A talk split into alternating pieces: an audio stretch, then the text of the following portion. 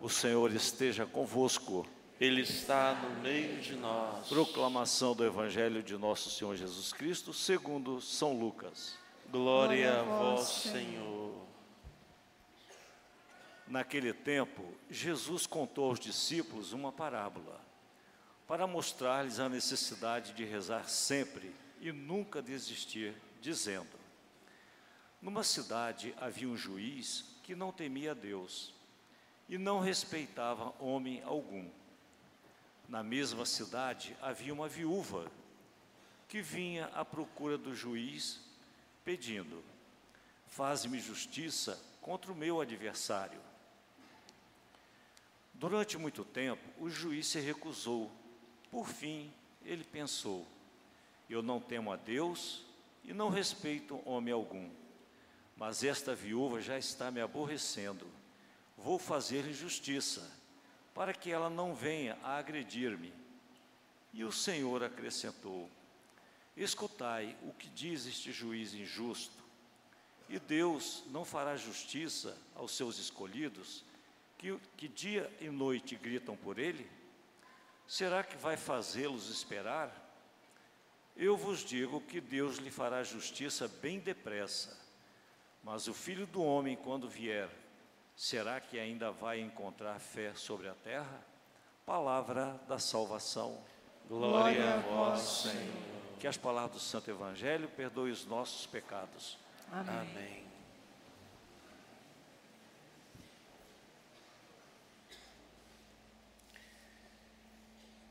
Prezados irmãos, insiste oportuna importunamente, argumenta, repreende, aconselha com toda paciência a doutrina.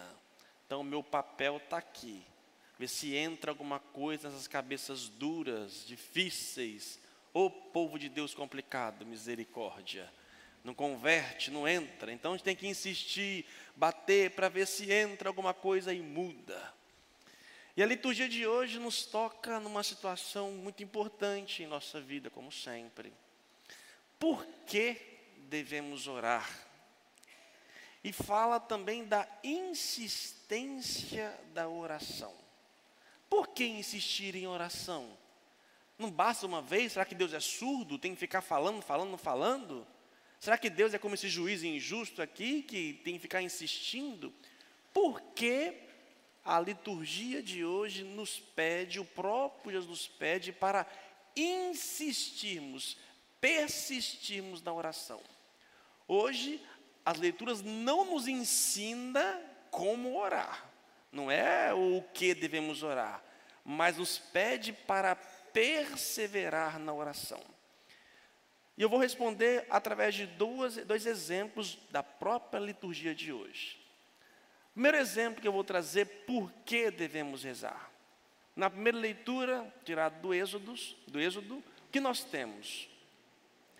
Moisés, ele liberta o povo em nome de Deus, junto com Deus, do Egito, e vai levar o povo até a terra prometida. Do Egito até a terra prometida levam-se anos. Lá no Egito, o povo era escravizado, não tinha liberdade, tinha muitas coisas que faltavam nesse povo. Então eles pedem libertação e Deus os liberta. E neste caminho até a terra prometida, passam pelo deserto. No deserto, eles enfrentam várias dificuldades, várias tentações. Uma delas é contra o povo amalecita, que é um povo nômade do deserto, eles vêm atacar os hebreus, ou o povo de Israel, como assim eram chamados. E eles começam a guerrear. Moisés lembra que tem que pedir ajuda a Deus. E onde Moisés encontrou Deus? Na montanha. Então ele sobe para a montanha, vai lá e começa a orar, a começa a dialogar com Deus. Arão e Ur sobem. E eles começam a perceber que enquanto Moisés reza, o povo ganha. Moisés se cansa, o povo perde. Então, nesse momento, eles entenderam: olha, nós estamos guerreando, mas se não tiver a mão de Deus, não adianta. Se não tiver Deus, a gente perde rapidamente. Por isso, então, vamos sustentar na oração para podermos vencer esta guerra. E colocaram então Moisés, e olha que bonito, né? Colocaram Moisés sentado aonde? Numa pedra. Pedra é Pedro. Pedro, tu és pedra, tu és pedra, construirei a minha igreja. E lá do lado de, de, de Pedro, ficaram um do lado do outro, segurando os seus braços. Vamos então fazer uma interpretação espiritual alegórica para o nosso tempo, para a nossa vida. Na nossa vida, nós também lutamos para sair da escravidão do pecado para a liberdade. E nesse processo da escravidão para a liberdade, nós enfrentamos várias tentações, várias provações. Vários são os amalecitas que guerreiam, guerreiam conosco. E muitos deles somos nós mesmos. Estamos presos aos nossos vícios, aos nossos pecados. Caímos sempre, toda semana pedimos perdão pelo mesmo pecado. E aí eu consigo me libertar de um, vem outro. Antes era a televisão, agora é o celular. Eu tinha, eu me libertava, buscava, mas sempre tem uma guerra que nós travamos. E aí, nesta guerra que nós travamos na nossa vida, temos que perceber: sozinhos nós não conseguimos, precisamos orar. Então, quando eu oro, quando eu persevero na oração, eu vou mais facilmente vencer as guerras. Aqueles que realmente tentam me derrubar, que muitas vezes estão dentro de cada um de nós. Por isso, porque devemos orar sempre? Porque quando eu paro de orar, o inimigo tem mais força, ele vence em mim. E quando eu oro, Deus vence na minha vida. E eu consigo vencer as devidas batalhas e guerras da vida. Todo mundo passa por guerras, por dificuldades. Mas a oração é uma forma de vencer. E como eu vou orar? Aí eu volto a, a, Moisés. Moisés sentou na pedra, pedra, Pedro, Pedro, igreja. Então a igreja é o lugar onde eu, com Arão e Ur, dois, três, comunidade, a comunidade reunida me sustenta. Enquanto eu estou reunido na comunidade, rezando, eu tenho força para vencer as batalhas. Se eu não venho à comunidade, não rezo, facilmente eu sou dominado. Não é assim que acontece, gente? Se eu estou rezando, estou sendo forte. E o povo fala, ah, padre, a carne é fraca. Porque não reza, criatura. É porque não reza. Mas se eu rezo, porque, gente, não basta uma oração só. Eu tenho que perseverar nisso, porque muito facilmente eu sou vencido. As armas do inimigo, às vezes, são muito mais fortes do que nós, que não rezamos. Mas quando eu rezo, não tem inimigo que vence. Por isso eu devo rezar. Segundo exemplo que o Evangelho nos dá, por que devemos rezar? E aí vemos o Evangelho, Jesus conta uma parábola de um ju, juiz injusto. Isso é parábola, tá, gente? Juiz injusto. Isso é só na parábola, não existe não sei, do juiz, ministro de justiça, não sei, não sei, não sei. O que acontece? Esse juiz, além de ser injusto, não teme a Deus, ele não teme a Deus, e ainda mais, nem teme, nem, nem respeitava homem algum. Como é que pode um juiz, né? Não respeitar homem algum? É incrível, mas é parábola. Vamos entender com a parábola. A parábola que nos mostra: esse homem está diante de uma viúva. Não sabemos o que aconteceu com ela, o que ela está pedindo, qual é a petição dela, mas sabemos que a figura da viúva, no mundo bíblico, é a pessoa, das pessoas mais pobres que existem. Sabe, do miserável, é a figura da viúva e do órfão. Por que viúva? A mulher no tempo bíblico não trabalhava, não tinha remuneração, como vocês poderosas hoje têm. Né? As, super, as super poderosas são vocês agora, né? que estão empoderadas e por diante. A mulher dependia totalmente do homem. Se falha o homem na sua vida, acabou, filho. Acabou. Não tem a aposentadoria, não tem nada, não. Então a mulher viúva era mesmo que um desespero. Tem uma passagem bíblica de uma viúva indo sepultar o filho, coitada, pior ainda, porque já perdeu o marido, mas tinha a garantia do filho, que sustentava. O filho morreu, ou seja, eu vou morrer logo em seguida. Então, a figura da viúva é aquela figura da pobreza, do mais necessitado. O juiz não olha para essa pessoa. E eu faço um, abro um parênteses. Será que é um juiz que teme a Deus é melhor do que um juiz que não teme a Deus? Sim ou não? Vocês acham? Um juiz que teme a Deus, que tem fé, exerce a sua profissão talvez com aquele, melhormente com aquele que não teme a Deus? Um engenheiro que teme a Deus, exerce a sua profissão talvez melhor do que um engenheiro que não teme a Deus, sim ou não? Agora, ou qualquer outro profissional. Não, o engenheiro é matemático, é regra, é lei, mas a sua fé incute nas suas ações. Esse juiz, por exemplo, poderia muito bem, não, ele não ia burlar a lei, mas ele ia saber que os mais pobres têm prerrogativa. Nós temos aqui uma mulher miserável, por que não ajudá-la? Só que às vezes ficam agarrados em muitos outros detalhes. Fecha parênteses. Jesus então coloca essa mulher que consegue a sua causa devido à insistência. Deve ser uma mulher muito chata também, né? Cá entre nós. Mas, gente, ela não tinha mais nenhuma saída. Não tinha mais nada. O que ela faz? Persiste, persiste, persiste.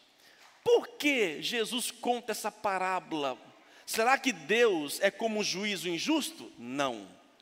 Por que, que devemos persistir, persistir, persistir? Porque Deus não quer nos dar, é birrento e só depende da nossa insistência? Não. Imagina, é muito fácil imaginar isso aqui agora. Ficar indignado com injustiças. Você não fica indignado? É a primeira instância, segunda instância, não sei quantas instâncias mais. Que indignação! Não sei você. Que mais precisa? Isso indigna. Por que, que Jesus nos pede para insistir? para que este sentimento de indignação e de revolta não tome o meu coração. Quem ora, confia e permanece em Deus. A oração aqui não é para mudar a Deus. Uma vez você pediu, já era, filho. Deus escutou. Mas eu vou insistindo porque eu estou vendo injustiça, eu estou vendo injustiça, eu estou vendo injustiça. Dá uma hora que, Ave Maria, Ave Maria, Ave Maria, e eu vou rezando para poder o quê? Não me deixar levar por essa injustiça. Não é à toa que Jesus termina o Evangelho dizendo: será que quando o Filho do Homem vier, terá alguém que tem fé? Porque diante das injustiças e dificuldades da vida, a primeira coisa que eu perco é o quê? A fé. Porque eu saio do meu, do meu lugar. E aí a gente percebe, tem gente que hoje, por exemplo, você fala sobre política, um candidato A ou B, já, já arrepia de cima embaixo e já se arma. Quem é assim? Não ora. Fala sobre o sino da Amazônia, já vem com pedra para o Papa, para o cardeal, começa a brigar. Isso, mas, gente assim não ora. Porque quem ora está em Deus e não se inflama pelas injustiças da vida. Se eu persisto na oração, eu não vou me deixar levar. Eu vou confiar em Deus, mas eu vou confiar também, Senhor, eu não vou me tornar igual a Ele. Ele é minha justiça. Não que Deus está sendo lerdo, não. Mas Ele vai fazer a justiça no tempo dele. Deus não nos abandona, gente. Olha o salmo de hoje que nós lemos. Olha que bonito o salmo de hoje. Acalenta o nosso coração. Levanto os meus olhos para os montes, de onde virá meu socorro? O meu socorro vem do Senhor que fez o céu e a terra. Ele não deixa, trope... ele não deixa tropeçar os meus pés, e não dorme quem te guarda e te vigia. Oh, não, ele não dorme nem cochila, aquele que é o guarda de Israel. O Senhor é o teu guarda, o teu vigia, é uma sombra protetora à tua direita. Não vai ferir-te o sol durante o dia, nem a lua através de toda a noite. O Senhor guardará de todo mal, Ele mesmo vai cuidar da tua vida. Deus te guarda na partida e na chegada, Ele te guarda desde agora e para sempre. Aquele que tem fé, que continua em Deus, que pede em Deus, Ele nos protege. Mas nós estamos no mundo e temos guerras, temos batalhas, temos lutas, tem gente injusta, tem gente que tem poder que poderia amenizar e não faz, e nos dá uma angústia, mas eu oro, eu oro, eu persevero, persevero, persevero, Ele há de fazer justiça. Ele me guarda e eu não vou me vencer, deixar por vencer por eles. Eu não vou deixar que este povo tire a minha paz. Não será, nada irá me tirar de Deus, nem a morte, vai dizer São Paulo, nem a morte, nem anjos, nem potestades, nada, nem a nudez, nem a fome, nada, nem mesmo a injustiça vai me tirar de Deus. Mas para isso é preciso o quê? Orar. Orar. Temos que rezar, gente. Insistente. A oração não muda Deus mas a mim. No processo da minha libertação, para chegar à liberdade, eu preciso persistir, porque são muitas as forças contrárias que querem tirar de mim esta paz. E podem vir injustiça, podem vir segundas, terceiras e quartas instâncias. Mesmo não concordando, estaremos ali confiando, porque Deus há de fazer justiça no tempo dele. E eu não vou deixar que os injustos entrem na minha veia e tome por dentro o meu coração. Pelo contrário, eu confio em Deus. Eu queria terminar com um texto do século IV. Século IV. Olha que bonito isso daqui, uma preciosidade. Quem escreveu é um doutor da igreja, um santo da igreja, doutor, chamado é, Gregório de Nissa. Gregório de Nissa. É um padre da igreja. Olha que bonito, simples, mas profundo. Afasta-se de Deus quem não se une a Ele na oração. Quem não ora está afastado de Deus, vai se afastando de Deus. Portanto, o primeiro que deveis aprender sobre a oração é isto: que se deve orar sempre sem desanimar-se. Pois mediante a oração conseguimos estar com Deus. E aquele que com Deus está, longe do inimigo está. Se eu estou com Deus, eu estou longe do inimigo. A oração, olha que bonito agora. A oração é a base e o escudo da honestidade. É o freio da ira, o sedativo e o controle da soberba. A oração é o selo da virgindade, garantia da fidelidade conjugal, esperança dos que vigiam fertilidade dos agricultores, salvação dos navegantes. Por isso, quer controlar a sua ira, sua soberba, sua altivez? Ore, ore, permaneça orando, porque Ele vai nos colocar no lugar certo, e é Ele que guerreia, é Ele que vence em nós, não é a sua força, não é somente a sua razão, caia por terra nós fazemos, mas Ele em nós. Louvado seja o nosso Senhor Jesus Cristo.